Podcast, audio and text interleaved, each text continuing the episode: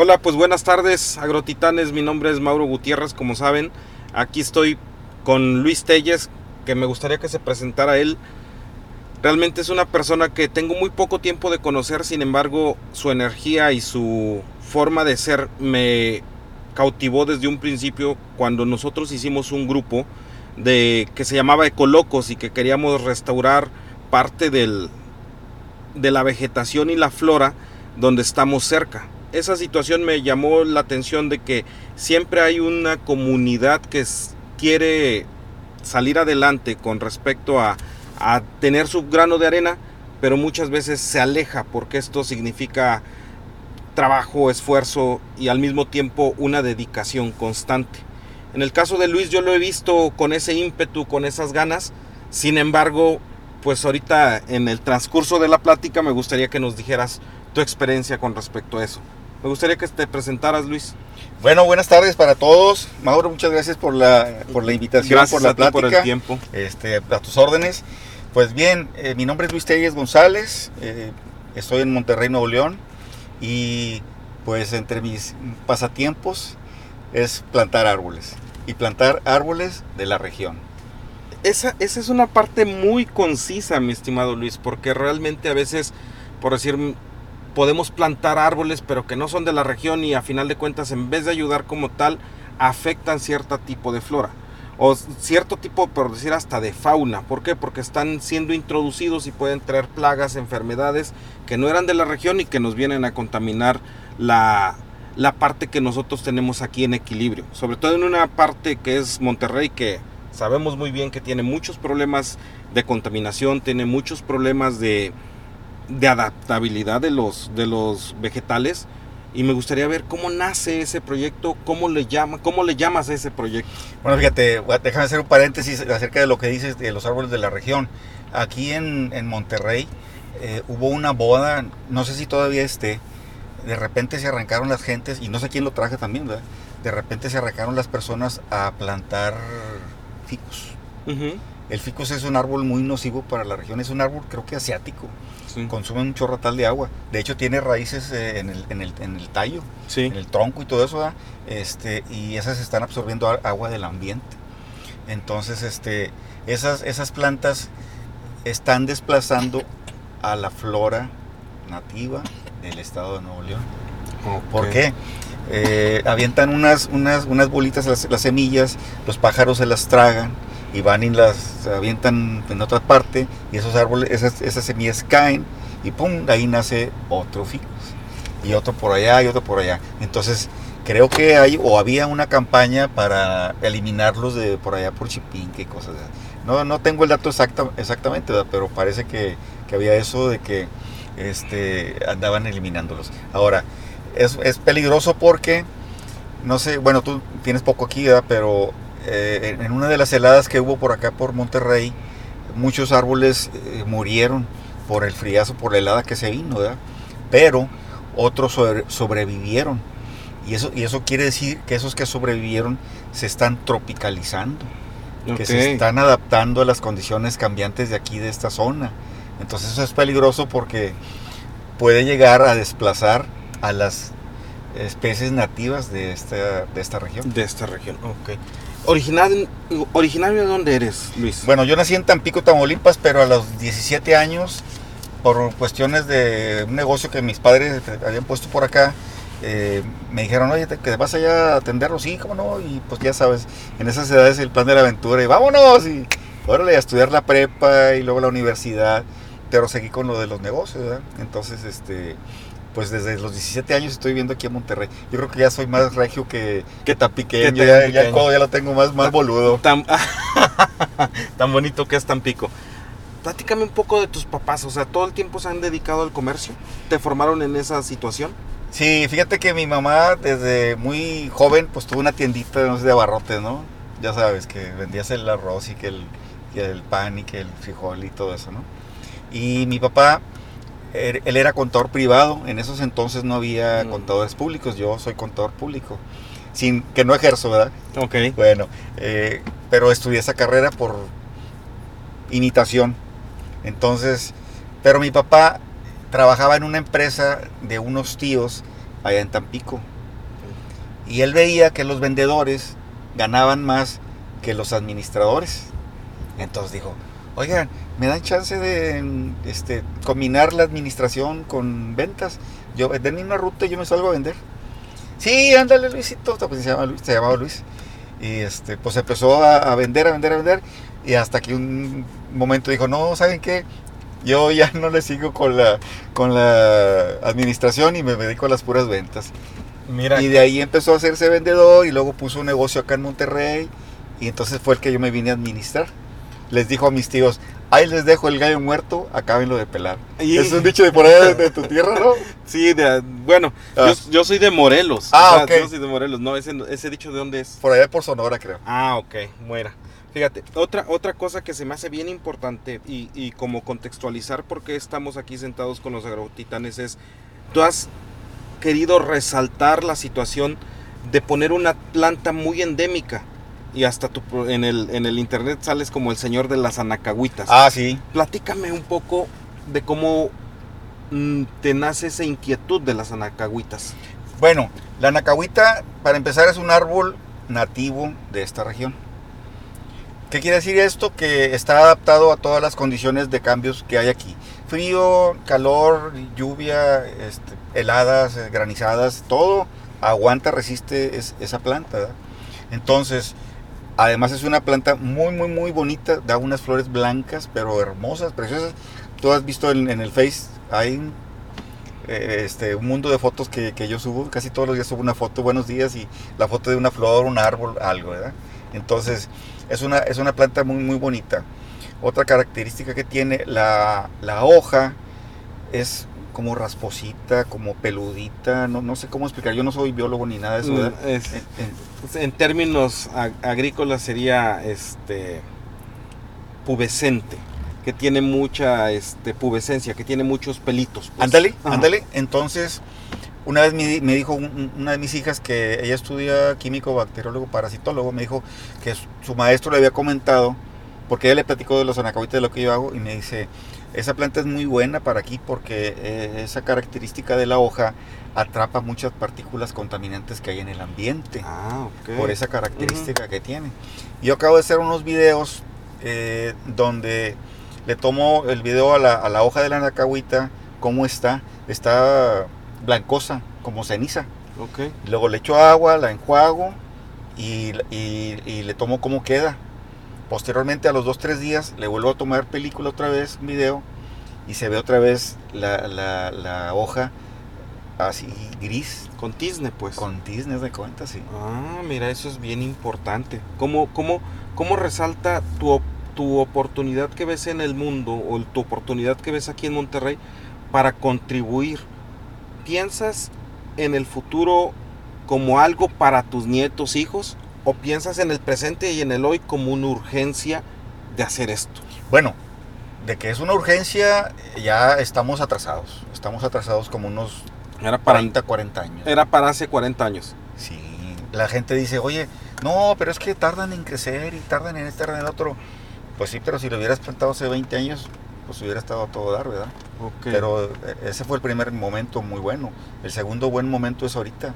Ya tienes que plantarlo ahorita, pues a lo mejor tú no la, no, la- no la- no vas a ver ese árbol en su esplendor. Ojalá y sí, ¿verdad? Pero pues las generaciones que vienen, ¿qué? en, en ese sentido, por decir, ah, ya ves que dicen, este, en esta vida tenemos que venir a, Aportar algo. a aportar algo, pero es plantar un árbol, escribir un hijo, un, un libro y tener hijos, ¿no? ¿Cómo es el? No, no recuerdo la. No, no sé cuál sea el orden, ¿verdad? el Pero, orden, pero los factores con lo de los mismos, hijos. son los hijos. en ese sentido, Luis, ¿cuántos árboles te ha dado de anacahuitas has puesto y que dicen este me llena de, de, de orgullo, de amor o de un sentimiento bueno para seguirlo, seguirte manteniendo en la energía de seguirlo haciendo? Pues mira, aquí traigo precisamente donde están anotado. Van 823 árboles entre plantados y regalados a personas interesadas. 823. Y empecé por aquello del... Ah, fíjate, no trae la fecha. Bueno, Pero la número 8 fue en diciembre de do- 2013. 13. Diciembre de 2013, la número. La número 8. o sea que por ahí debe, debe de estar la número 1. En el 2013, en diciembre, vamos a decir el día 15, el día 1, por ahí. ¿no? Esas fechas. Y por decir, de estas 823, tú todas las has regalado. Ha sido una aportación tuya. Sí, fíjate que yo me he echado todo el trabajo solo, en, haz de cuenta que en solitario. Han, sido puras selfies. Nadie me ayuda. Nadie te ayuda. Yo desde recoger las, las frut- los frutos que da el árbol, porque tengo un árbol, eh, quitarles la pulpa, luego conseguir botes de 600 mililitros de algún refresco, eh, cortarlos, perforarlos, voy al cerro a traer tierra, la cribo, luego ya pongo las semillas y las, y las estoy eh, poniendo agua, hay que ponerlas al sol y todo eso, como regando va saliendo, eh, va- van germinando y de ahí las trasplanto a un bote de dos, de dos litros y medio. Igual cortarlo, perforarlo, traer la tierra, seguirlo regando, cuidando que vayan creciendo, creciendo, creciendo, hasta que ya toman una altura de unos 30 centímetros, 40, y es cuando ya esas, esas plantas las empiezo a regalar y o plantar yo mismo. ¿Cuánto es eso en tiempo? Pues del- desde el 13 hasta el 19. No, no, no, pero por Ah, decir, de que desde que nace los, uno. los frutos hasta que tenga 30 centímetros, pasar por todo ese proceso, ¿cuánto tiempo te llevas más o menos? Fíjate que no tengo esa, ese dato porque hay una cosa muy curiosa. Es una, es una semilla muy, muy dura.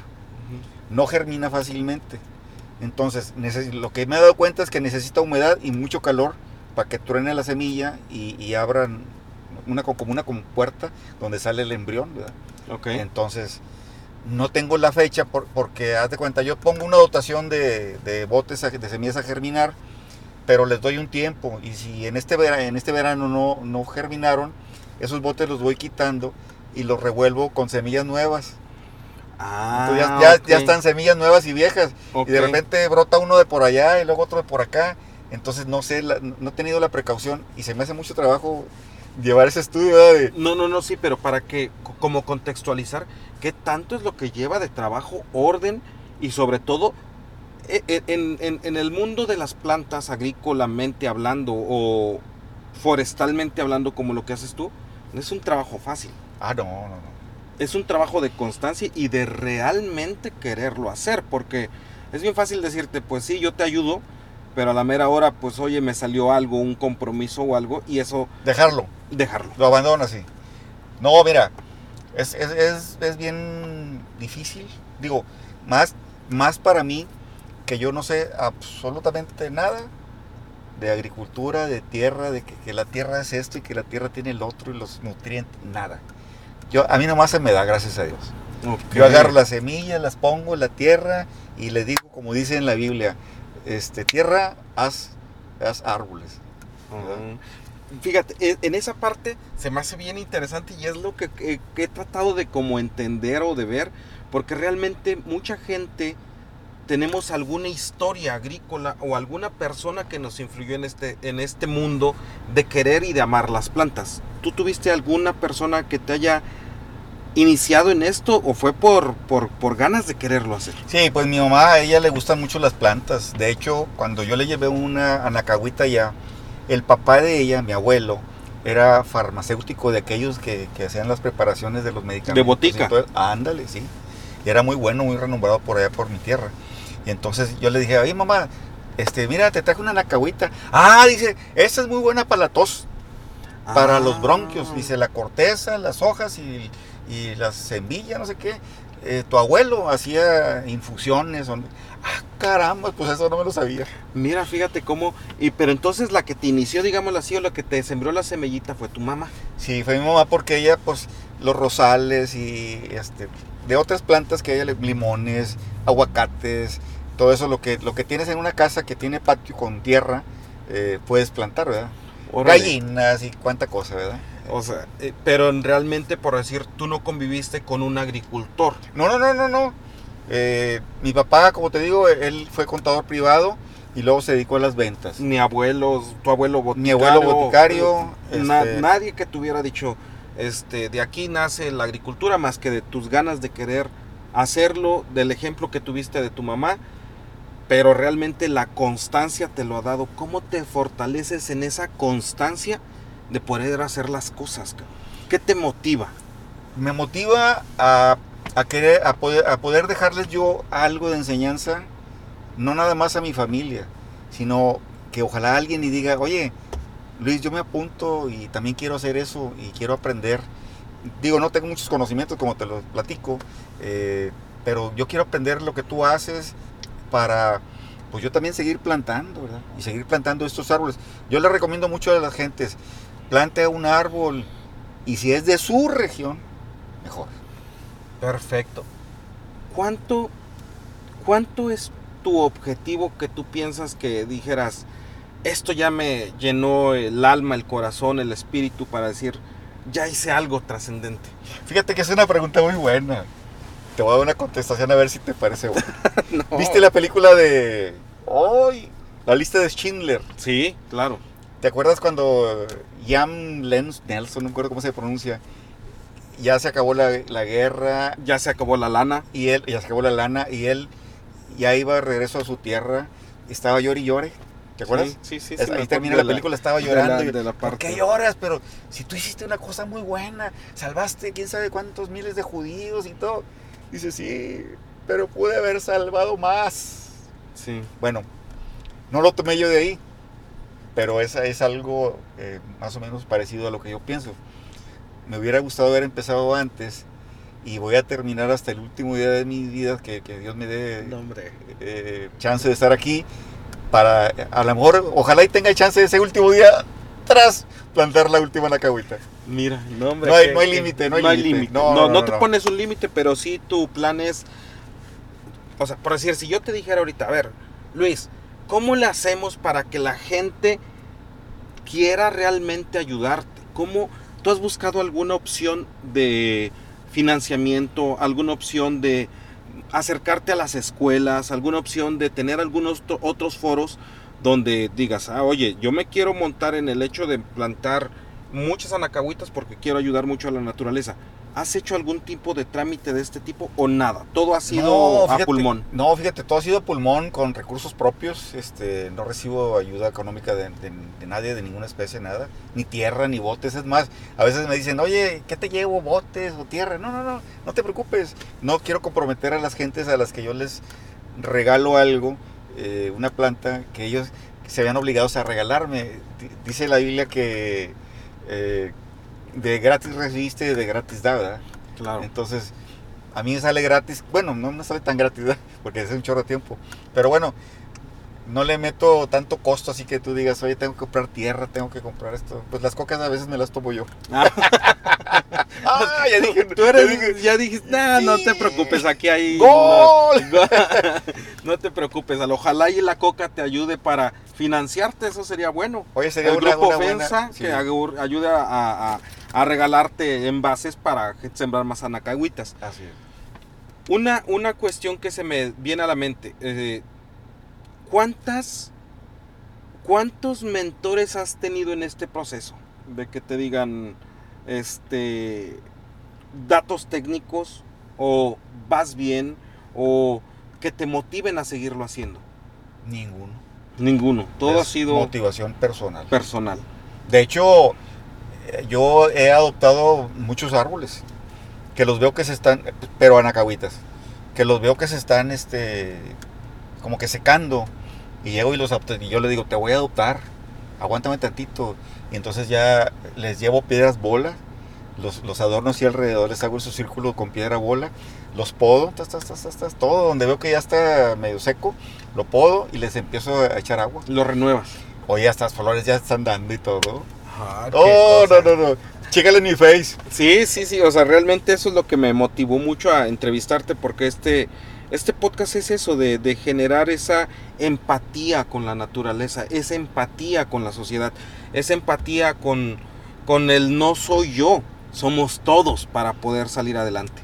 Hace un rato te preguntaba cuántos hijos tienes, cuántos hijos tienes y a qué se dedican o qué, qué, cuál es la, lo que tú piensas que le sembraste a ellos y siguen haciéndolo? Tengo cuatro hijos. Este, eh, el mayor tiene como 34 años. Él tiene una imprenta que yo le heredé. El otro menor ahorita lo estoy apoyando en otro negocio que está, que está haciendo él. Eh, él es licenciado en